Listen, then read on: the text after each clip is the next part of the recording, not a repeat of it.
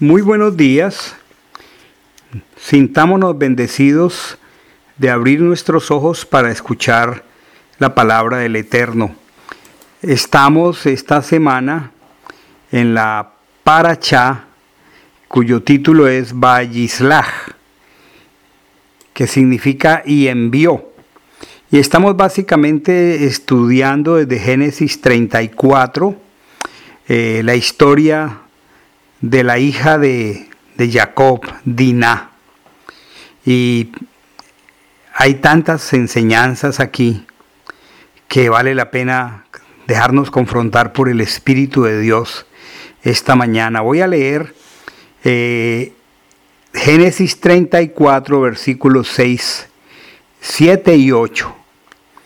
Dice, y se dirigió Hamor padre de a Jacob para hablar con él. Y los hijos de Jacob vinieron del campo cuando lo supieron, y se entristecieron los varones y se enojaron mucho porque hizo vileza en Israel, acostándose con la hija de Jacob, lo que no se debía haber hecho.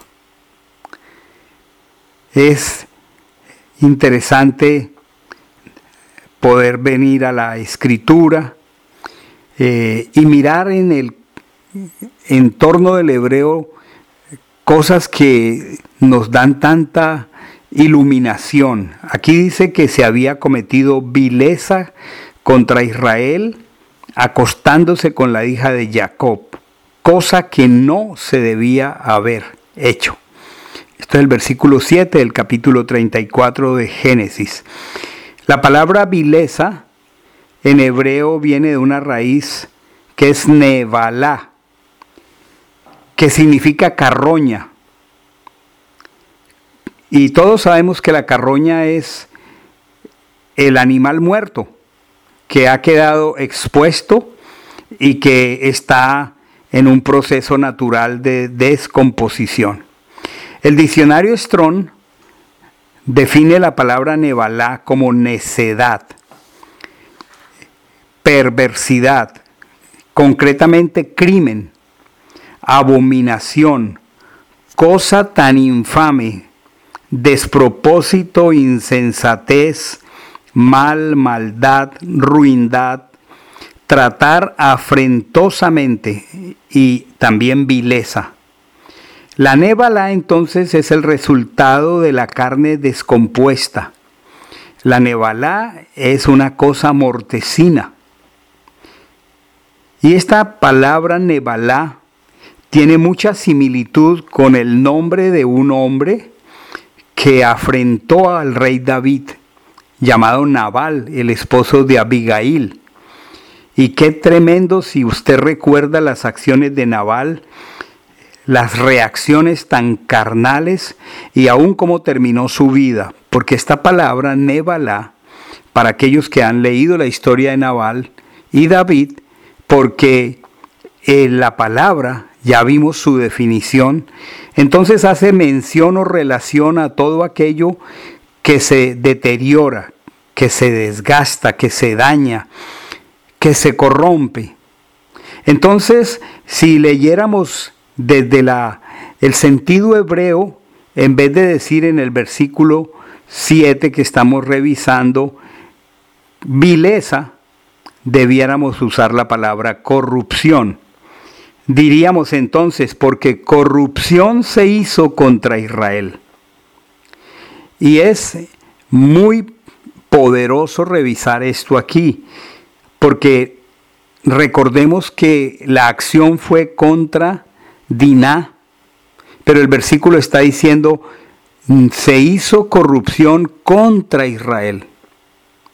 No se está refiriendo a Diná, sino a todo el pueblo de Israel. El hebreo dice Nebalá Ashash ve. Se hizo corrupción contra Israel. Entonces se hizo corrupción Nebalá contra todo el pueblo no solamente contra Jacob, sino contra todo lo que se llama Israel.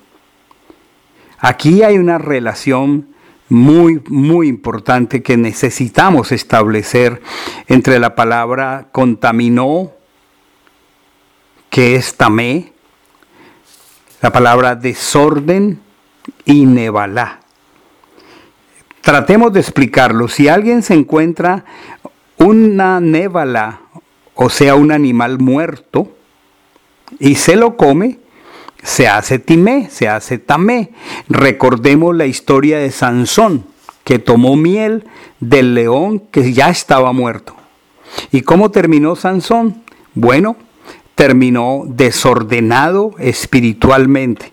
Y a nosotros nos hace mucho bien poder conocer las implicaciones del sentido hebreo de la escritura. Está diciendo entonces que este hombre que era Timé, que era desordenado, desordenó a Diná, la hija de Jacob. Y luego se describe que hizo una nevalá, o sea que hizo algo corruptible, algo que generaba desorden. Ahora, recordemos que dice Nebalá, Asash, Ve Israel. ¿Qué clase de desorden generó esta acción? Este caso está indicando algo muy claro. Está indicando esta acción. No hay Dios en Israel. ¿Por qué? Porque cuando se violan las leyes de un país, y la situación queda ignorada como si nada, se está dando un mensaje. Allí no hay gobierno. ¿Qué se hubiera hecho esto contra Dina y nadie hubiera dicho nada, nadie hubiera simplemente dejado las cosas así? Se estaría dando un pésimo mensaje a todo Israel. Tal vez las preguntas de las personas serían, pero ¿cómo nos pasó esto? ¿Por qué no hay un castigo?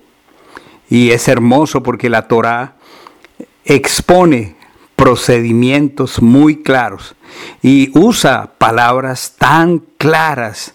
Aquí no hay sino blanco y negro. La Torá está diciendo tres cosas. La humilló, la desordenó hizo una contaminación como una carroña. Ahora, llegamos a un punto crucial. ¿Por qué la Torah está diciendo que se hizo Nebalá, corrupción contra Israel, cuando la que estuvo involucrada directamente fue Diná? ¿Qué significa esto? Hermanos, la acción individual de un miembro del pueblo del Señor aun cuando esa acción sea en oculto, escondida, en lo secreto, no repercute solo sobre esa persona, repercute sobre todo el pueblo, repercute sobre el nombre de ese pueblo.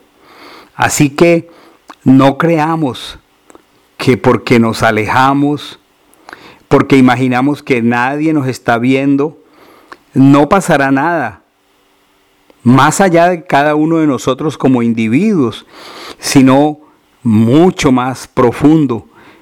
Pasará entre aquellos que espiritualmente somos el cuerpo del Señor.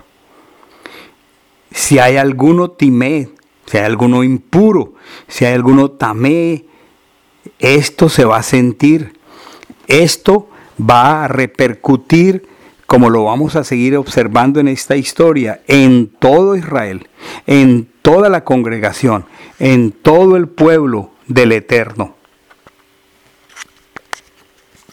Es una tremenda riqueza cómo a través de la instrucción de la Torá en esta porción escritural, entender que hay ejemplos aquí tan descritos ampliamente que nos muestran con suficiente amplitud los pecados y cómo, y cómo esto afecta. Y básicamente en esta porción escritural que va de Génesis 34, 7 en adelante, nosotros eh, llegamos a un punto muy, muy importante y es que el pecado, la corrupción de un solo miembro, eh, no solamente afecta eh, su vida y, traerá consecuencias, sino que infortunadamente siempre esto se extiende y toca a, todo el cuerpo.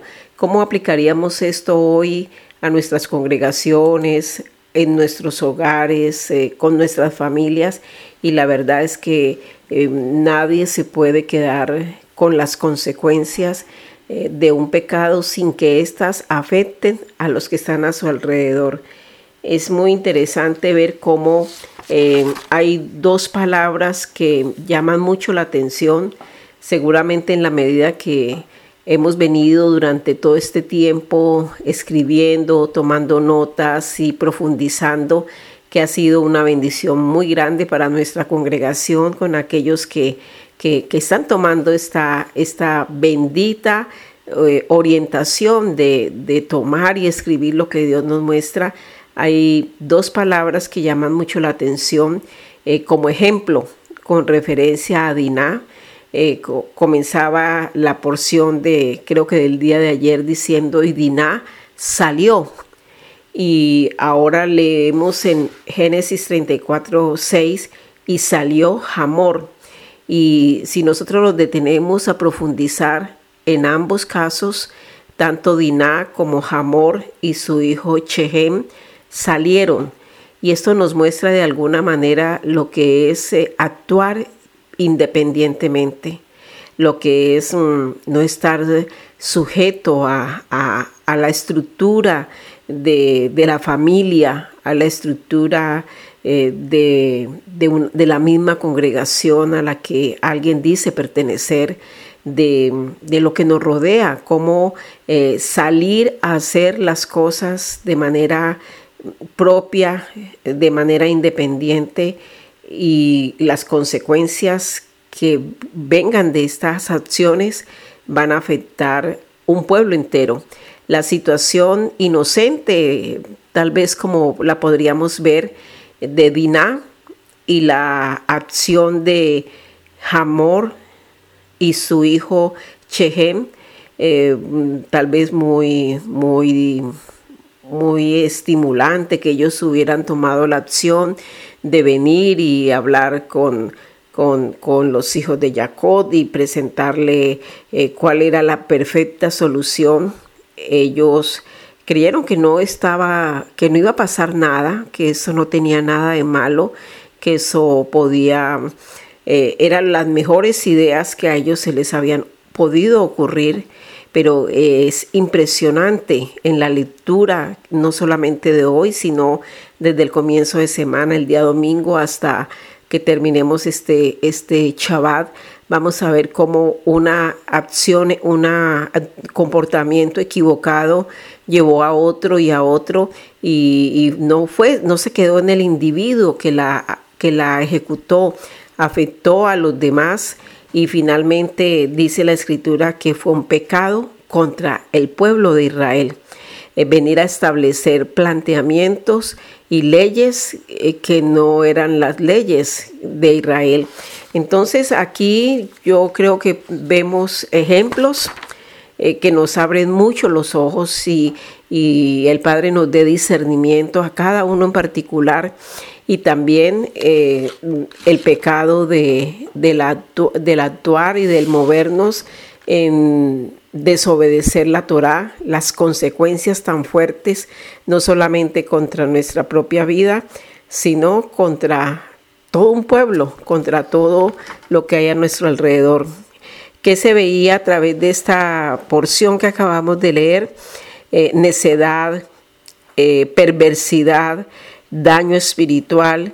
Eh, las comparaciones son muy fuertes, ¿no? La nebalá eh, comparada a, la carne descompuesta, lo que conocemos como carroña, cosas mortecinas, esta condición que se describe en la vida de Nabal, esposo de Abigail, quien se levantó contra, contra David y y en su condición perversa y, mortífera porque tuvo una conducta realmente muy reprochable, el resultado de esto fue muerte para él.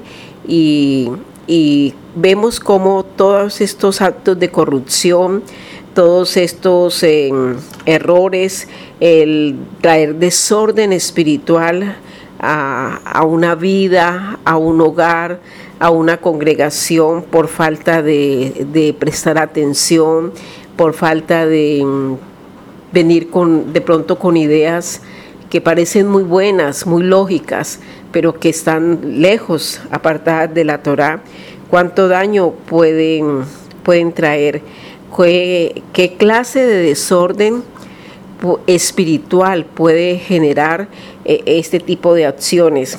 Ya lo leíamos anteriormente, cómo humillar, desordenar y contaminar eh, realmente eh, el resultado y la lección que nos queda hoy como una profunda enseñanza es que no solamente mm, que no creamos que por eh, estar eh, haciendo, tomando decisiones, apartarnos para mm, eh, actuar de una manera que no es correcta, que no está ceñida a la Torah, eso va a pasar desapercibido y a cambio de tenernos tan solo a pensar si yo llego a ejecutar esto, cuáles podrían ser las consecuencias.